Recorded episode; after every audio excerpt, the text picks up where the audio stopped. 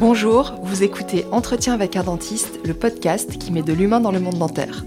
Je suis Florence Echeverry, chirurgienne dentiste et ici votre hôte.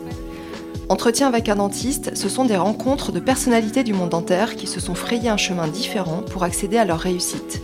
Ce sont des séries thématiques pour aborder des sujets qui le sont peu dans notre cursus. Et c'est une newsletter mensuelle pour vous partager les actualités du podcast, mes rencontres, mes découvertes de livres, médias ou podcasts. Je vous donne rendez-vous pour un épisode toutes les deux semaines quand j'y arrive. La prochaine série thématique est en cours de préparation. J'y aborderai un sujet omniprésent dans notre vie et notre travail, qui nous pose tant de problèmes et de questionnements. En attendant, les parcours reviennent avec des épisodes plus courts, plus concentrés, comme vous me l'avez demandé. N'hésitez pas à me faire un retour, ce podcast est aussi votre podcast. Aujourd'hui, c'est avec Antoine Paradis Surprenant que nous avons rendez-vous. Antoine est dentiste au Québec. Je suis toujours très heureuse de recevoir nos amis québécois. J'adore leur état d'esprit, toujours positif, cet accent incroyable que je trouve tellement chaleureux. Antoine exerce en tant que collaborateur, en tout cas l'équivalent chez nous, dans un cabinet de groupe. Dentiste le jour, humoriste le soir, il s'est fait connaître récemment dans le Gong Show, un spectacle qui se déroule plusieurs soirs par semaine dans un cabaret en plein cœur de Montréal. Le principe, des humoristes débutants tentent de faire rire la salle, mais surtout d'impressionner trois juges, Charles Deschamps, Anthony Rémillard et un invité spécial, et ceci en trois minutes. Ces juges détiennent le pouvoir du gong, à tout moment ils peuvent mettre fin à la prestation de l'humoriste s'ils jugent que le numéro n'est pas à la hauteur. Antoine, lui, a passé l'épreuve plusieurs fois avec brio, sa double casquette de dentiste et d'humoriste ne laissant pas le jury indifférent qui de plus légitime qu'un dentiste pour faire des blagues sur les dentistes Allez, c'est parti. Ça sonne tellement bien, euh, Antoine Paradis Surprenant, euh, ton nom, que je suis allée euh, vérifier sur, sur Internet pour voir si c'était aussi ton, ton nom de, de praticien. Et donc, c'est ton vrai nom. Euh, c'est pas un nom de scène. Et euh, tu t'es posé la question euh, d'en prendre un? Choisir un des deux plutôt que les deux. Ou de prendre un nom de scène, de carrément changer, de prendre un nom de scène? J'y ai pensé. En fait, même sur les enregistrements du, du Gong Show que, que tu as vu de moi, on voit Antoine PS. Pendant un moment, je pensais que ce serait ça parce que c'est plus court. Je trouvais que c'était plus, plus efficace. Mais Bon, mon nom, c'est Paradis Surprenant, c'est ça qui est ça. Là. C'est, c'est long, mais euh, je pense qu'on va, on va apprendre à vivre avec. Il y a plusieurs humoristes euh, québécois qui ont des longs noms. Je sais pas si vous connaissez Philippe Audrey, la rue Saint-Jacques, ou euh, Pierre-Yves Roy des Marais. C'est des, des noms assez longs, puis ils ont, ils ont réussi quand même. Donc, on va y aller avec Antoine Paradis Surprenant. On va rester authentique. Ça sonne super bien, hein? Merci, c'est gentil.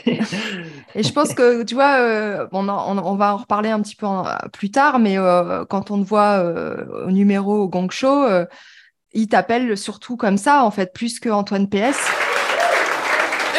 Accueille le prochain Antoine Paradis surprenant! Oui, c'est ça. Je pense qu'ils ont.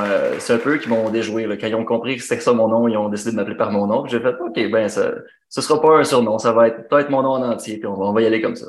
On dit souvent que qu'on se souvient euh, toujours des, des, premières fois. Oui. Tu t'en souviens, toi, de la première fois où tu as fait rire, ou en tout cas euh, où tu t'es dit bah, que tu voulais en faire quelque chose de cette compétence? Ah, absolument, je m'en souviens euh, comme si c'était hier, parce que c'est un jour que, qui a changé ma vie. En fait, vous êtes familier en France avec l'impro, l'improvisation? Oui. Ça vous dit Oui, c'est ça. je sais qu'il y a des, des tournois là, où le Québec rencontre la France. Moi, la, première fois que j'ai fait rire des gens devant le public, c'était dans un contexte d'impro, euh, quand j'avais 14 ans. Avant ça, j'étais un enfant qui était quand même timide. Euh, j'avais quand même tout un, imaginaire. Je lisais beaucoup de, de livres, tout ça. J'aimais écrire, j'aimais, j'aimais écrire, mais j'avais beaucoup de comiques en moi que j'arrivais pas nécessairement à, à communiquer à, à, beaucoup de gens à la fois. Et la première fois que j'ai fait de l'improvisation, c'est comme là qu'il y a eu un, éveil. Parce que là, j'ai, ça, a super bien fonctionné l'improvisation à mon école, ça, ça, fonctionnait beaucoup. Il y avait peut-être euh, au moins une centaine de personnes dans la salle. Donc, un enfant timide devant 100 personnes qui, euh, qui exprime son côté artistique et là, tout le monde rit. Ah, ça a été... Euh, ça a été un moment très, très puissant et ce jour-là, je me suis dit, OK, c'est quelque chose que je veux faire dans la vie, ça, c'est sûr. Ben, bravo, c'était mérité, vraiment. Merci beaucoup. Je, je t'avais jamais vu, tu m'as bien surpris. Euh, tu m'as dit avant que tu faisais de l'impro, c'est ça? J'en ai fait un peu au secondaire, ouais, dans, dans une autre vie. T'es comme le, seul, le premier que je vois qui passe de l'impro au stand-up, puis ça fonctionne. Ah, ben Tu te souviens de quoi ça parlait? Euh, oui, je pense que. Ben, c'était. Je pense pas que de le ramener, ce, serait si rigolo que ça. C'est une improvisation à changement de sens. ok? C'est une catégorie parce que euh, lorsqu'on termine une phrase, l'arbitre siffle et là, il faut changer la fin de la phrase pour quelque chose d'autre. Et là, c'est dans, dans la spontanéité. Et je suis allé avec deux, trois absurdités qui étaient qui détonnaient vraiment beaucoup avec ce que, ce que les gens se seraient attendus à ce que je puisse dire. Et euh, ça, ça crée de la surprise, ça crée du rire, puis ça a été, ça a été bien agréable. Je me souviens très bien de la journée où, où tout a basculé pour moi et je me suis dit, je veux faire de la scène et je vais en faire le plus possible. C'était ce jour-là. Bonsoir, ça va bien? Ouais, moi ça va bien, je suis pas content d'être au Gang Show. C'est pas, c'est pas ma première fois, c'est ma troisième fois au Gang Show et je suis très content d'être au retour. C'est le meilleur show au Québec! Ouais! Yeah, la dernière fois que je suis venu au Gang Show, j'ai parlé que j'étais dentiste dans la vie. Alors moi, je t'ai découvert grâce à un post sur un groupe Facebook de dentistes français. Mm-hmm. Donc, tu sais qu'en France, on envie beaucoup votre système de soins parce qu'on le trouve plus juste, on le trouve plus rémunérateur sur les soins Mm-hmm. et puis aussi plus tourné vers, euh, vers la prévention. Mhm. Et finalement, je pense que ça nous a beaucoup rassurés de voir qu'au Québec, eh bien, vous aussi, vous aviez des patients euh, avec des peurs et avec euh, des préjugés. Ah, c'est sûr, Euh, c'est toi- sûr. Je pense que c'est mondial, Toi ça, en fait. là. Je pense qu'il n'y a, nulle part dans le monde où aller chez le dentiste, c'est une expérience euh, qui est attendue et qui est, qui est très agréable. Je pense pas.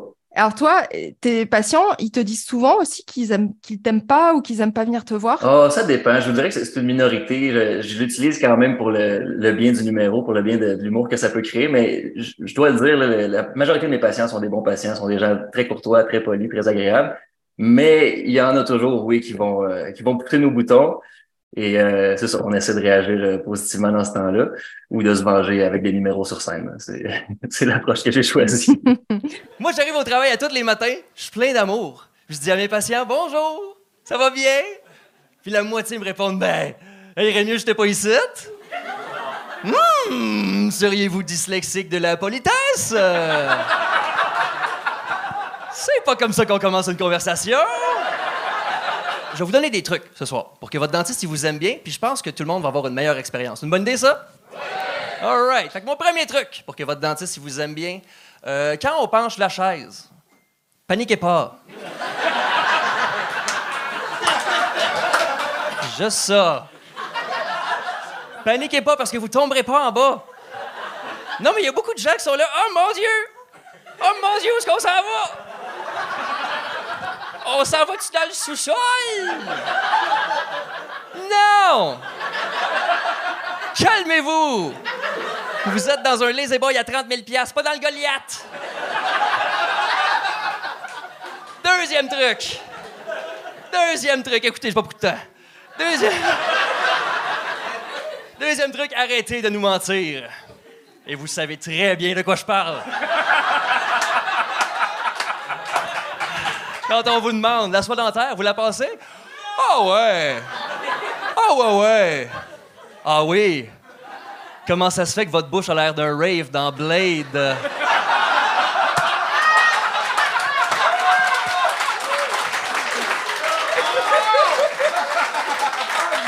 Et quand c'est pas le sang qui vous trahit, les amis, c'est la laine! Ah, je la passe de temps en temps. Ah oui, quand? À tous les référendums? Le reste du temps, c'est le nom qui l'emporte? Troisième truc, faites attention au langage que vous employez des fois. Essayez de ne pas rentrer dans la salle de traitement en disant que vous entrez dans la salle de torture. Si pour toi l'anesthésie dentaire c'est une torture, ouvre un livre sur le Moyen Âge, tu vas capoter. Tu le disais juste avant, mais j'ai le sentiment que l'image du dentiste, bah, qui va se faire de l'argent sur le dos de la souffrance des gens, c'est assez universel, en tout cas dans beaucoup de pays. Oui, je pense que T'en oui. penses quoi, toi? Ça, ça- ça te gêne cette image euh, qu'on peut avoir ou tu trouves que quelque part euh, c'est un peu, euh, un peu légitime? Ah, euh, j'ai pas envie de donner trop de légitimité à cette, euh, cette image-là. Je pense que les dentistes, pour la bonne majorité, en tout cas, on fait ça pour les bonnes raisons. On a envie d'être dans le soin, on a envie de, de rendre service aux gens. Oui, c'est une profession qui rémunère bien, mais je pense que c'est justifié aussi parce que c'est une profession qui est exigeante, qui demande beaucoup de, concentration, qui demande beaucoup de, résistance à, l'anxiété et à toutes sortes de, défis qui se présentent sur notre route. Donc, euh, même la formation, à la base, la formation de dentiste, c'est un cours qui est, qui est long, qui est, difficile. Donc, euh, je pense que la rémunération, elle est juste. Je pense qu'il faut aussi être conscient que il y a un contexte économique. La, pratique de la dentisterie coûte cher, donc c'est normal que les soins soient, soient en retour. Donc, je pense pas que j'aime pas cette image-là du dentiste qui est un voleur et qui profite des gens. Au contraire, je pense qu'on essaie souvent de, de, de, rendre service et de d'agir pour leur bien. Donc, euh, non, non, je serais pas, je serais pas trop d'accord avec cette image-là.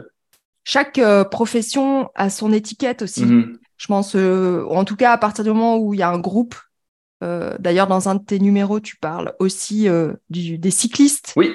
En commençant, mes amis, moi j'ai une petite confession à vous faire. moi, j'appartiens à un groupe plutôt mal aimé dans cette société. Je vous rassure, je ne suis pas un complotiste, je ne suis pas un suprémaciste, je ne suis pas un adorateur de Satan, le prince des ténèbres. Mais selon certains, je suis pire que tout ça réuni. Je suis un cycliste! Oui, je l'avoue! Donc je pense qu'à partir du moment où on appartient à un groupe, il y a aussi euh, un besoin euh, d'étiqueter les gens.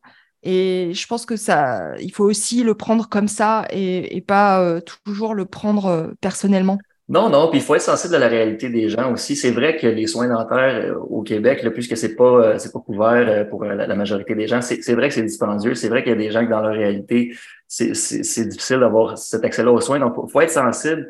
C'est vrai que c'est cher, mais faut pas penser que c'est cher parce que on, on est des profiteurs. C'est cher parce que la médecine, c'est cher et les choix politiques qui ont été faits font que ce n'est pas couvert pour tout le monde.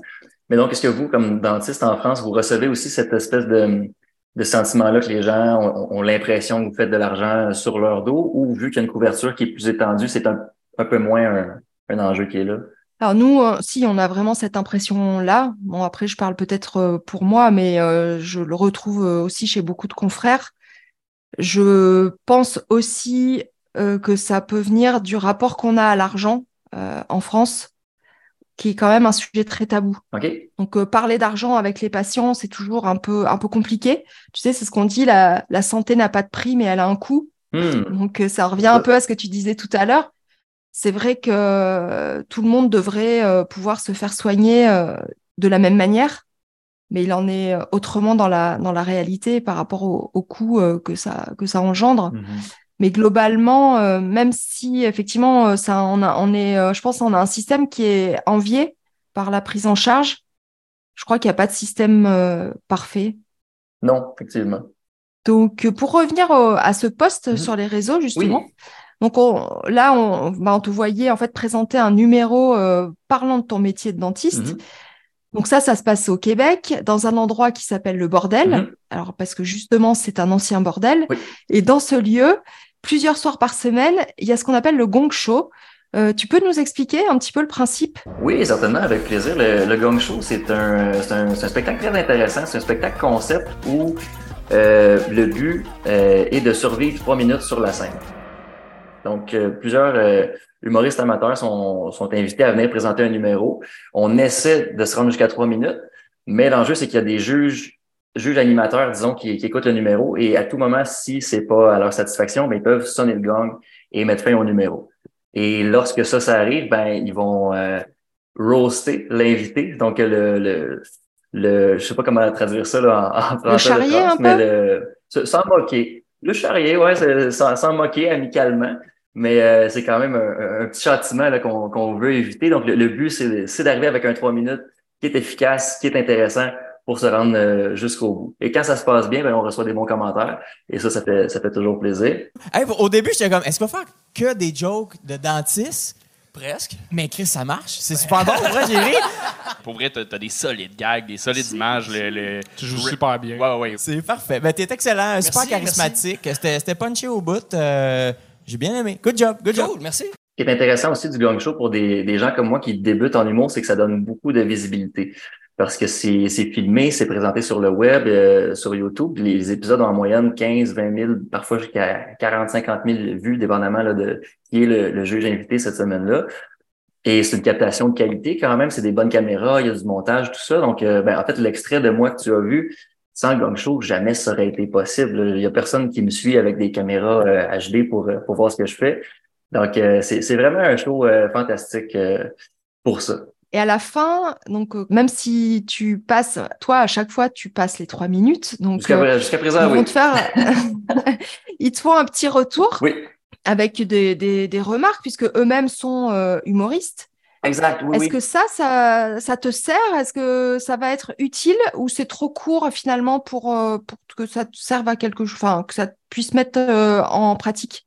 Non, je pense que c'est utile. C'est toujours utile d'avoir le, le regard de l'autre, même si on est qu'on soit d'accord ou pas avec son, son point de vue, ça donne au moins une idée de ce que les gens se disent quand ils regardent ton numéro.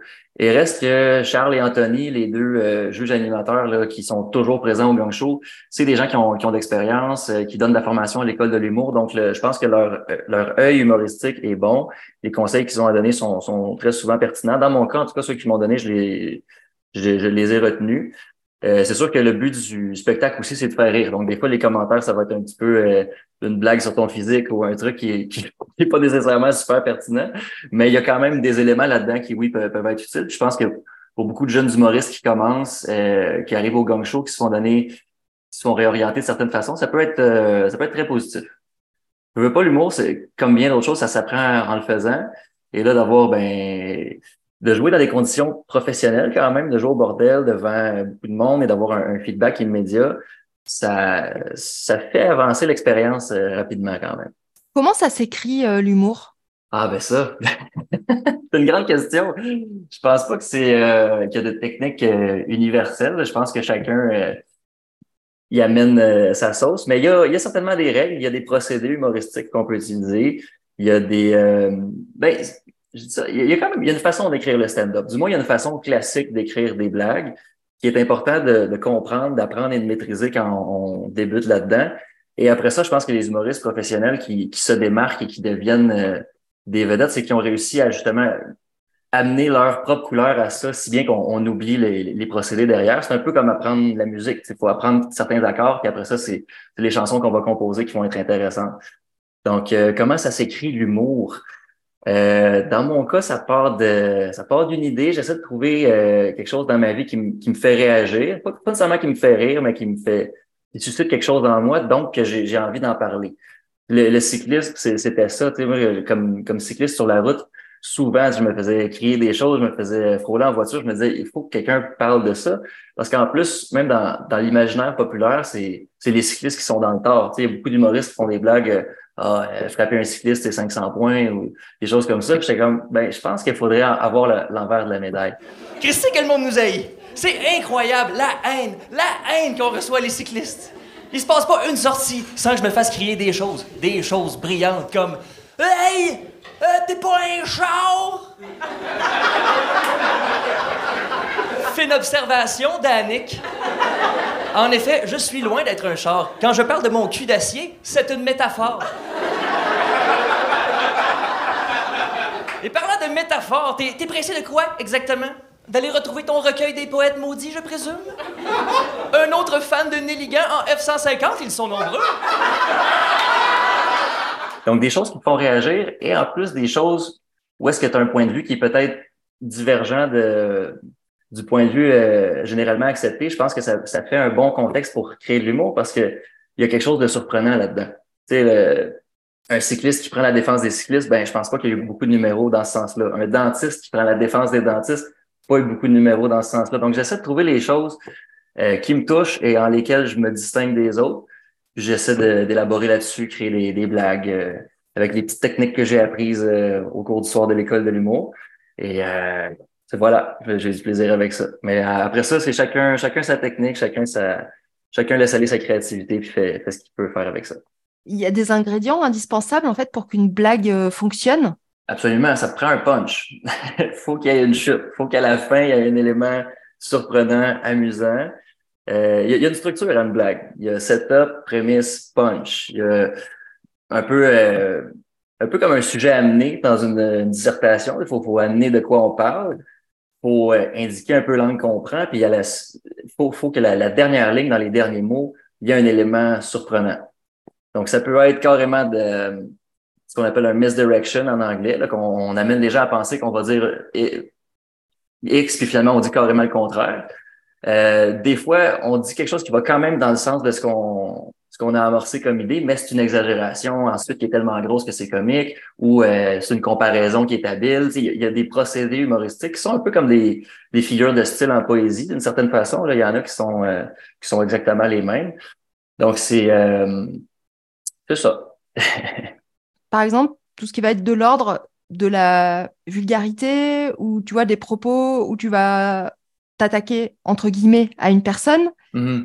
Comment tu saupoudres ça euh, Est-ce que tu fixes des limites euh, Est-ce que des fois tu oses et tu as peur d'aller trop loin? Oui, oui, euh, j'ai peur d'aller trop loin des fois. C'est ça qui est, qui est un défi en humour. Je pense que pour qu'il y ait le rire, pour qu'il y ait une réaction, il faut que ça touche à quelque chose de vrai, il faut que ça touche à un enjeu qui est réel. Mais donc, des fois, on est sur la ligne. C'est possible d'aller trop loin et de choquer. C'est possible d'aller pas assez loin puis de faire une blague qui finalement tombe à plat parce qu'elle n'est pas assez, pas assez de, crunch. Je ne saurais pas comment traduire ça non plus. Mais donc, oui, c'est un.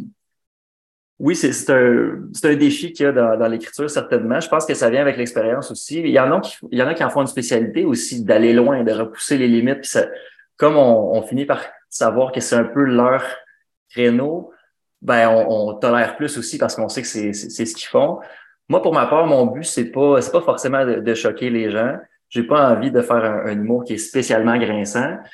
Je veux qu'il soit quand même euh, mais je veux, je veux qu'il soit, je veux, je veux qu'il soit aimé du plus grand nombre de personnes. Tu, vas dans, dans, plein de zones, mais ça reste toujours euh, euh, bon enfant sans être bébé. Tu sais, t'as des images un peu trash, mais quand même accessibles. Mais c'est vrai, sourire, ça aide les gags, ça aide à passer bien des gags, justement. Puis, tu sais, t'es de bonne humeur, tu joues bien avec la foule. Je pense que l'enjeu, c'est quand on, on, touche à un groupe ou un individu, c'est que ce soit clair qu'il y a quand même une bienveillance, que ce soit clair qu'il y a quand même une invitation de, envers ces gens-là à, rire à la blague. Il y a juste Antoine Paradis Surprenant qui a de l'allure ici.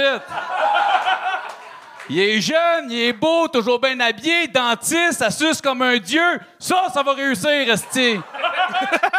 La blague que Cédric a fait sur moi, je, je, sais très bien que c'est une blague qui, qui, est bienveillante, qui vise à faire rire les gens et à me faire rire moi. Donc, c'est sûr que je m'en trouve pas euh, blessé. Je pense que c'est ça la clé, c'est d'être bienveillant d'avoir des, des, bonnes intentions. Puis dans ce temps-là, on fait, on fait mal à personne. Non, pour vrai, euh, ouais, solide. Euh, tu fais pas partie de la stat euh, des, des euh, dentistes qui veulent se suicider. T'es es bien trop. Pas encore. Non. ça va bien, ça va bien. Mais pourquoi, d'après toi, c'est une des jobs qui a le plus haut taux de suicide, dentiste? Parce que c'est beaucoup de stress, honnêtement. C'est vraiment. Non, ça a l'air facile quand il vient puis il fait son petit examen, mais c'est parce qu'il y a de quoi dans sa salle. Il y a comme il y a tout le temps trois, quatre affaires en même temps. Puis, mm. puis les gens sont négatifs aussi, comme tu as pu ouais, parler un peu. Tu sais, t'es jamais accueilli comme Hey, c'est le fun de vous voir. Tu sais, tout le temps, oh, me fait chier d'être ça. Ouais, tu coûtes cher, tu fais chier. C'est ça, c'est ça. Mais c'est vrai, là. C'est pas faux. Non, c'est pas faux. Mais... C'est pas faux, mais c'est plate. Mais ouais, c'est ça. Je pense que c'est pour ça en partie. Mais moi, je suis de ceux qui, euh, sont heureux. Donc, finalement, c'est. Voilà, est-ce qu'on peut rire de tout? Et, et euh, c'est quoi la différence entre rire de et rire euh, avec? C'est ce que je dirais, c'est la, la, bienveillance. Euh, moi, à mon sens, on peut rire de tout. Je pense pas qu'il y a un sujet qui est euh, inatteignable. Je pense pas qu'il y a un groupe qui est inatteignable. Tout est dans la façon de le faire. Euh, une blague qui est, qui est dure, qui touche un sujet dur, mais si elle est si bien ficelée, si bien, euh, si la, la structure est tellement parfaite qu'on n'a pas le choix de, de reconnaître la, le génie derrière ou la créativité derrière, l'habileté derrière, ben là, à ce moment-là, ça, ça en fait une blague qui qui est acceptable, selon moi. C'est sûr qu'on a tous nos, nos degrés de, de tolérance. Et euh, mais moi, je suis un fan d'humour depuis longtemps, j'en écoute beaucoup, donc je, je, suis exposé à de l'humour qui des fois va, très loin et même j'apprécie ça d'une façon aussi. Donc euh, euh, c'est dur pour moi de dire où est-ce que les gens devraient aller ou ne devraient pas aller. Mais je pense qu'encore une fois, la clé, c'est euh, c'est la bienveillance. Si on sent que les gens sont invités à rire avec nous, ça passe. Si on se moque carrément d'eux, ben il faut à ce moment-là que ce soit un groupe qui est pas euh, pas un groupe trop fragile. On appelle ça punching down en humour. Euh, frapper vers le bas, c'est jamais bien vu. Est-ce qu'on peut dire des choses, euh, s'exprimer contre les, plus riches de la planète puis dire des choses qui sont euh, qui sont crues, qui sont méchantes? Ben probablement plus que des gens qui sont plus démunis, qui sont dans des situations plus difficiles. Il faut, faut choisir faut choisir ses victimes aussi. Il y a un autre groupe qu'on rencontre sur la route, c'est les motocyclistes. Ça, c'est pas clair si c'est nos amis ou nos ennemis. Ce qui est certain, c'est que les cyclistes et les motocyclistes sont deux espèces différentes. Comme les elfes et les nains dans Le Seigneur des Anneaux. Il y a les êtres sveltes et graciles d'un côté, et de l'autre, des petits pas avec des tresses dans. C'est réussi!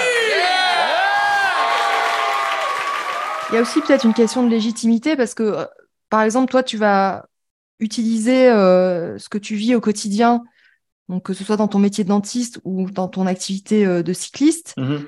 tu es peut-être plus légitime pour en, en rire que quelqu'un qui ferait une blague sur les dentistes et qui connaît pas la profession et qui qui euh, est pas dedans. Oui, effectivement. euh, moi, ça, ça donne donc que je suis dentiste, donc je connais bien le, le, le domaine. Mais si un humoriste voulait faire les, les blagues que je fais de la part du dentiste pour défendre le dentiste, ça prendrait une, une bonne recherche. euh. Mais en fait, je pense que ça, c'est un, c'est un gros travail en humour aussi avant d'attaquer un sujet, particulièrement un sujet difficile, de faire une bonne recherche, d'avoir les, euh, les, les éléments des, des deux côtés de, la discussion pour être sûr de pas justement être dans, dans un point de vue qui est, euh, qui est unidirectionnel et qui est, et qui est dur. Donc, il faut, faut, faut bien cerner les enjeux avant de, avant de les traiter en humour. Là, on a parlé du travail euh, d'écriture, mais il y a aussi un travail euh, de scène, Mhm. donc un travail presque d'acteur finalement. Oui. Donc, euh, est-ce que déjà tu, tu es coaché? Est-ce que tu prends des cours pour ça? J'ai pris un cours, en fait. j'ai j'ai pris. il existe deux cours récréatifs là, donnés par l'école de, de l'humour. chez nous, il y a un cours d'écriture et il y a un cours de présentation de numéros. Le cours de présentation de numéros est un petit peu plus justement un, un cours de jeu. Donc, j'ai pris ce cours-là.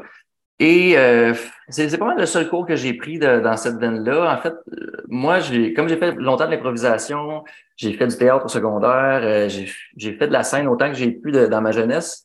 J'ai travaillé en animation aussi au, au Parc Safari. Et euh, donc, j'ai quand même une, certaine expérience de, de scène et je me sers seulement de, de ça. Je pense que du moment que tu es capable de livrer un texte euh, et de l'assumer, ben ce que tu as à accomplir en jeu humoristique est pas mal déjà euh, pas mal déjà là.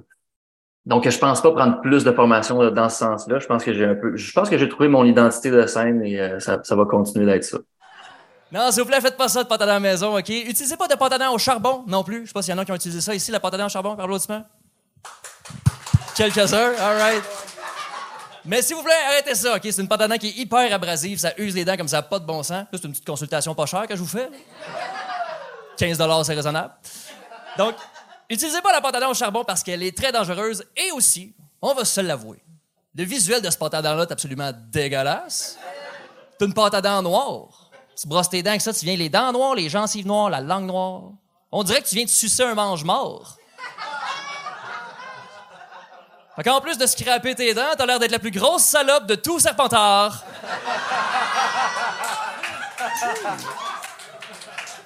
Y'a des fans d'Harry Potter ce soir? Après, c'est aussi la pratique. euh, C'est pour ça que tu, tu te produis euh, régulièrement. C'est aussi euh, un entraînement en direct, quoi. Oui, tout à fait, tout à fait. Ça s'apprend euh, en le faisant. C'est dans la piscine qu'on apprend à nager, comme on dit. Et euh, en stand-up, c'est vraiment ça. Le- L'expérience est un euh, est, très importante. Puis tu vois, c'est ça. Au début, je jouais d'une façon qui était beaucoup plus théâtrale, beaucoup plus figée. Là, j'essaie d'aller vers quelque chose d'un peu plus naturel parce que je pense que c'est ce qui fonctionne bien en stand-up. Mais ouais, c'est à force de le faire qu'on qu'on comprend les mécaniques et qu'on s'améliore. Il n'y a, pas d'autre clé que de, jouer et jouer et rejouer. Moi, j'aime beaucoup mon travail. Euh, ma partie préférée de ma job, c'est les patients que je rencontre. Mes patients préférés, c'est les personnes âgées. Ils sont malades. Vraiment, sont en mauvaise santé. euh. Moi, je les aime parce qu'ils disent des choses souvent un petit peu drôles, rarement par exprès. L'autre jour, je suis avec une dame euh, à qui j'explique qu'elle a comme deux grandes dents fêlées en avant, puis il faut peut-être commencer à penser à faire quelque chose, puis elle me dit non, non, non. Moi, mes dents, ils ont toujours été de même. Moi, je suis né de même. Non. Je, je l'ai vraiment accroché, puis il restait deux secondes, le trois minutes est fait.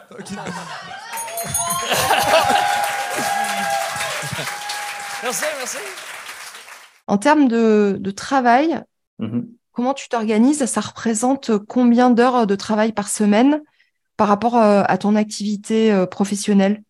C'est dur à quantifier, mais euh, c'est beaucoup, je te dirais, en ce moment. Là, le- de joindre la, pratique dentaire à temps plein et les, spectacles le soir, euh, il y a une fatigue euh, qui s'accumule. Moi, en ce moment, je travaille quatre jours par semaine comme dentiste. J'ai une autre journée de, j'ai une journée de congé que j'utilise euh, pour mes rendez-vous, pour les courses et tout. J'essaie d'utiliser cette journée-là pour de l'écriture, mais c'est pas toujours possible. Et ces temps-ci, je joue à peu près une à deux fois semaine. ce qui implique que toute la soirée, ben, je suis parti, je m'en vais en ville, je joue mon spectacle, je reviens, je me couche tard. Donc, euh, en termes de, nombre d'heures, j'aurais de la difficulté à dire, mais euh, ce que je me rends compte, c'est que si je veux me consacrer plus à l'humour, il euh, faut que je réduise un petit peu la, dentisterie. Puis c'est dans mes projets présentement. En fait, cet automne, je, m'attendais à fermer une journée de dentisterie pour avoir une journée de plus pour écrire, arriver plus frais et dispo à mes spectacles. Parce que veux, veux pas, ça fait une grosse différence aussi. C'est une performance. Il faut arriver avec l'énergie. Et quand on a une grosse journée de dentisterie, une grosse semaine de dentisterie dans le corps, euh, c'est pas euh, c'est pas nécessairement facile. Donc euh, voilà, c'est un peu ça le, temps là, que, que ça occupe présentement dans ma vie. Moi, sur les, les trois numéros que j'ai écoutés, mm-hmm. il y en a deux dans lesquels tu parles de, donc, de ton métier de dentiste. Mm-hmm. Donc on sent que c'est une grande source d'inspiration. Et on disait tout à l'heure, le fait que tu parles de choses vécues bah, ça rend les propos euh, à la fois très incarnés euh, et drôles. Mm-hmm. Et si ton activité d'humoriste devenait euh, plus prenante et que tu te retrouvais finalement dans l'obligation de faire un choix, tu choisirais quoi? Je choisirais entre être dentiste et humoriste? Mm. Ça, c'est la grande question qui m'habite et qui me hante depuis longtemps. L'humour, c'est un vieux rêve de jeunesse. Donc, c'est sûr que tu m'aurais posé la question il y a quelques années, qu'est-ce que tu veux faire dans la vie? Je t'aurais dit humoriste, mais la pratique dentaire, j'ai vraiment trouvé quelque chose que j'aime là-dedans. J'aime mon métier de dentiste. Donc, j'aurais de la difficulté à le laisser aller complètement. Mais, euh, mais en même temps, l'humour, c'est tellement prenant, c'est tellement satisfaisant, c'est tellement grisant quand ça fonctionne. Et s'il y a une possibilité en humour, j'aurais probablement de la difficulté à, refuser aussi. En ce moment, j'essaie de, faire fonctionner les deux. Comme je te dis, j'essaie de réduire un peu la dentisterie pour que ce soit vivable de, de l'humour à, côté. Si ça finit par être l'humour qui prend le plus de place, ce sera ça, mais je vais laisser les choses arriver de façon un peu organique. J'ai pas envie de me dire, euh, pas prêt de toute façon à dire j'abandonne la densité, je, me lance en humour. Je vais un peu euh, lancer ça dans l'univers et laisser la, laisser la vie décider pour moi. Je me déresponsabilise de cette façon. Oui, je comprends et je pense aussi que les deux euh, s'équilibrent. Mm-hmm. moi, je me suis aussi, en lançant le podcast, c'est quelque chose qui prend énormément de temps. Mm-hmm on s'en rend pas compte parce qu'une fois que c'est c'est produit et que c'est diffusé, on, on voit pas toujours le travail qu'il y a derrière, mais c'est beaucoup beaucoup d'heures. Mhm. Donc je suis un petit peu dans la même situation que toi. Moi j'ai réduit, je suis passée à trois jours par semaine. Ok. Et puis finalement, euh, les semaines se remplissent quand même très très bien aussi. Je sais que tu fais du sport, donc tu as, ce besoin aussi euh, de te dépenser euh, et d'avoir ta dose ta dose d'endorphine. Euh, ce qui est mon cas aussi. Donc, j'essaie de, de, conjuguer tout ça avec la, la famille, euh, les enfants. Mm-hmm. Malgré tout, j'ai vraiment aujourd'hui le sentiment que les deux s'équilibrent. Je, je, prends beaucoup de plaisir à aller travailler, ce qui n'était pas le cas avant, parce qu'aujourd'hui, j'ai le podcast qui m'apporte euh, les rencontres et l'aspect créatif qui me manquait dans, dans mon métier. Mm-hmm. Et l'un nourrit l'autre. Et je me dis finalement, si, si l'occasion se présentait euh, et que j'avais la possibilité, surtout économique, de ne vivre que avec le podcast, qu'est-ce que je choisirais? Ouais, question. Et je serais très très embêtée aussi parce que pour moi, la relation surtout. Il y a le métier, il y a, il y a le côté technique, mais c'est surtout la richesse de la, de la relation euh, de soins que j'aurais du mal à abandonner. Oui, vraiment. Ça, ça apporte beaucoup la dentisterie. Euh, oui, bon, il y, a des irritants dont, dont, je parle dans mes numéros, mais reste que, ouais, créer un lien de confiance avec quelqu'un, puis lui rendre service, puis recevoir un, remerciement sincère de l'avoir aidé, c'est un, un, beau sentiment, ça aussi. Tu sais. Fait que, euh, ouais, je, je, je, je, suis où, est-ce que tu en es dans ta réflexion? J'aurais du mal à, à, me dissocier complètement de, la dentisterie. Mais on, on, verra. On verra ce que l'avenir euh, nous offrira. D'ailleurs, est-ce que l'humour, ça fait partie des outils que tu utilises dans ta pratique pour désamorcer certaines situations au cabinet? Ben certainement, certainement. Je trouve que l'humour, c'est un outil très puissant pour euh, désamorcer des situations dans, bien des contextes, hein, pas seulement en, dentisterie, mais Mais on en parlait un petit peu, la dentisterie, c'est un contexte spécialement euh, anxiogène, disons. Il y a beaucoup d'appréhension de, la part des patients et même des fois de la part des dentistes, au sens où euh, c'est des journées exigeantes, on voyage d'une salle à l'autre, euh, le temps est, un facteur. Donc, s'il y a moyen de partager un, rire, un petit moment de soulagement avec le patient, ben tout le monde, tout le monde en profite. Et oui, moi, c'est dans ma, personnalité quand même de, de, de faire des blagues. C'est sûr que je suis pas la même la même personne sur scène que, que dans le cabinet dentaire et, et heureusement, là, c'est pas, pas nécessairement toujours approprié. Mais euh, oui, j'essaie de j'essaie d'aller décrocher un sourire, d'aller créer un petit moment agréable parce que sinon, les journées sont, euh, sont longues. Tu trouves qu'on rit assez euh, dans notre société aujourd'hui? Ah, c'est une question intéressante, ça. ben, pour ma part, j'ai l'impression que que oui, mais moi, je suis très, je suis très fan d'humour, j'en consomme beaucoup, donc je vois qu'il y a beaucoup de sujets qui sont traités avec humour, puis ça se passe bien. Mais j'entends aussi quand même beaucoup de gens dire Ah, on, on peut plus, on peut plus rien dire, on peut plus rire de tout. Les gens sont plus sensibles qu'avant. Et ça, je, pense que c'est vrai aussi. Est-ce qu'on rit assez? Euh, je pense qu'on rira jamais assez. Je pense que c'est, on peut toujours rire plus. Et bon, s'il y a des nouvelles sensibilités euh, qui se développent, ça veut dire qu'il y a des choses qu'on. Ça veut dire que la société change et évolue. Il faut juste s'adapter. Il faut trouver des meilleures façons, des façons plus adéquates de, de rire ensemble. Mais il ne faut pas arrêter de rire ensemble. Il faut toujours rire plus ensemble parce que là où il n'y a pas d'humour, il n'y a pas d'humanité. Eugène Ionesco. c'est très vrai. Je pense que c'est un, un élément euh, qui, qui nous rassemble euh, énormément. Mm-hmm. Moi, j'aime ça faire l'humour, j'aime ça faire la dentisterie, j'aime ça faire les deux parce que ça me permet d'aller en humour dans des sujets qui n'ont pas vraiment été très euh, exploités par les autres humoristes. Et ce soir, je voulais vous parler d'un sujet très rafraîchissant. La pâte On parle de pâte ce soir, parce que malheureusement, j'ai pas si bien compris que ça, ce concept-là. Oh non! Non, dernièrement, j'ai une dame qui m'est arrivée avec ses trois enfants et il y avait beaucoup de carrés. Beaucoup, beaucoup de carrés. Assez pour que je demande, Madame, qu'est-ce que, qu'est-ce que vous utilisez, vous, pour brosser les dents de vos enfants? Du caramel? Euh? Et elle me dit non, non, mais j'utilise une pâte à dents maison que je fabrique moi-même. J'étais comme ah, c'est pire. Euh. Et tu vas me dire si je me trompe, mais le travail d'humoriste, c'est de faire rire, mais c'est aussi de faire passer des messages. Oui. Toi, quelque part, tu souhaites euh, revaloriser l'image de la, de la profession quand tu es sur scène? Oui, j'aimerais bien. J'aimerais que ce soit un, effet, euh, ou au moins que ça fasse voir qu'il y a deux côtés à la médaille. Au moins que ça fasse voir que ah oui, j'avais pas vu ça comme ça. Peut-être que le dentiste aussi, euh, il, vit les, choses de son côté. Je tu l'as bien dit, le, rôle de l'humour, ça peut être de passer des messages. Donc, c'est de faire rire et de faire réfléchir. Moi, j'aime ça écrire des choses qui sont qui sont rigolotes, mais anecdote rigolote, juste pour une anecdote rigolote, j'ai pas l'impression que c'est pas ça qui me qui me passionne tant que ça. J'aime quand l'humour euh, véhicule quelque chose. C'est pas obligé d'être un, grand message là, qui, va, qui va changer le monde en entier. Mais oui, euh, je pense que c'est important que ça, ça, dise un peu quelque chose. Et moi, en ce moment, ce que j'ai amené à la table qui, qui est différent, ben, c'est mon bagage comme dentiste. Donc, c'est sûr que c'est là que je suis allé en premier. Mais j'aurais j'aurais l'ambition de passer euh, d'autres messages sur, sur autre chose plus tard. À voir. Est-ce que tu peux me citer euh, un ou une humoriste, donc français ou française, qui t'inspire? Français de France? Ouais. Euh, euh, J'y connais moins les humoristes français de France. J'entends qu'il y a Farid qui est de plus en plus populaire, qui est très bon. J'avais écouté une partie de son, son spectacle sur, sur Netflix. Euh, maintenant, euh, Blanche Gardin. Euh. Blanche Gardin, j'avais. Ah, j'attendais quand même. Oui, oui. les autres, mon Dieu, j'aurais dû préparer cette question-là. ah, bah ouais, mais c'est pas drôle si, tu la, si je te la prépare. Il y a un humoriste aussi qu'on voit pas mal, jeune, blond, avec les cheveux attachés. Paul Mirabel. Paul Mirabel, c'est un nom qui me dit quelque chose. J'en ai entendu parler. J'ai pas vu ses numéros, mais c'est un nom qui me dit quelque chose. Moi, tu pourras aller regarder. Oui, j'en ai entendu du bien. Et euh, ouais, puis il y a beaucoup de, de, Français qui viennent à Montréal faire de l'humour. Hein. Moi, quand je, dans le circuit des bars, je croise beaucoup de, de jeunes Français de, de mon âge. Euh, les, je connais plus d'humoristes français au Québec que d'humoristes français euh, en France. Et euh, il, y a, il, y a, beaucoup de talent. Il y a beaucoup de talent.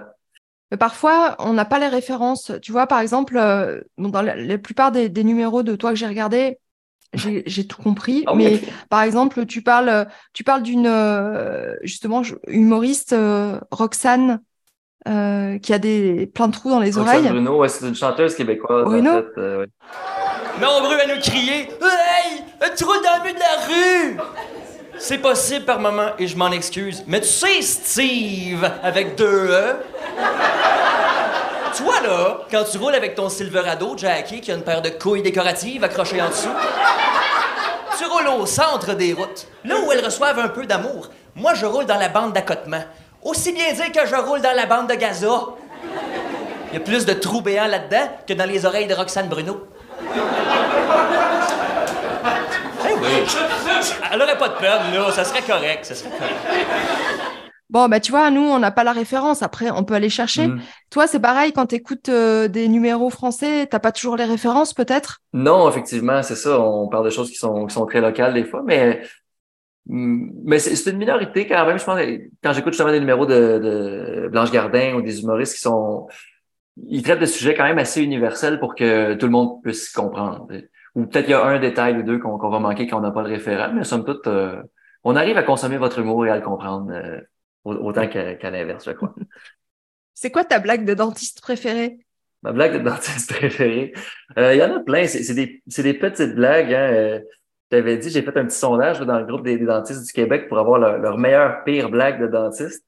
Et euh, parce que c'est sûr que les petites blagues qu'on fait au quotidien, c'est pas c'est pas des blagues avec lesquelles on, on remplit des stades, mais c'est c'est des petites blagues amusantes. Moi, une que je dis souvent, que j'es- j'espère qu'elle existe en France, quand on cimente une couronne à un patient, j'aime bien leur dire, eh bien, félicitations, vous êtes officiellement couronné, vous êtes le roi de la journée. Ça, ça va toujours chercher un, un petit sourire. Est-ce que ça existe chez vous ou pas? Non, on le dit pas, mais je sais pas, faudrait que je pose la question, mais euh, non. Ben, allez-y, euh, donnez-vous un cœur joie. Ou euh, quand on donne des lunettes de protection aux patients, souvent ça va être des lunettes fumées, donc ça a l'air des, des lunettes de soleil là, pour, pour la plage. Et des fois, les gens vont se permettre des commentaires du genre Ah, on, on se croirait au bord de la plage. Puis un, un dentiste qui me disait qu'il répondait Ah ben profitez-en, c'est le même prix. Je trouvais ça amusant. Donc, c'est des, des petites blagues comme ça, euh, toutes douces, toutes inoffensives, mais qui, dans le contexte de la pratique, ça peut aller chercher un petit sourire chez quelqu'un. euh, c'est toujours agréable. Antoine Paradis surprenant, tout le monde. Merci beaucoup.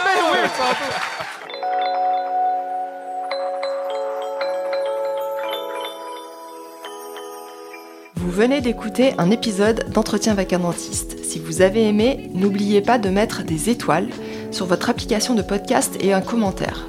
C'est ce qui permettra à d'autres de le découvrir et surtout, parlez-en tout autour de vous. Vous pouvez retrouver toutes les références de cet épisode sur le descriptif et sur le site internet d'Entretien avec un dentiste. Pauline Bussy du Son Libre était au montage, la musique du générique Soul Blue Tango et de Monica.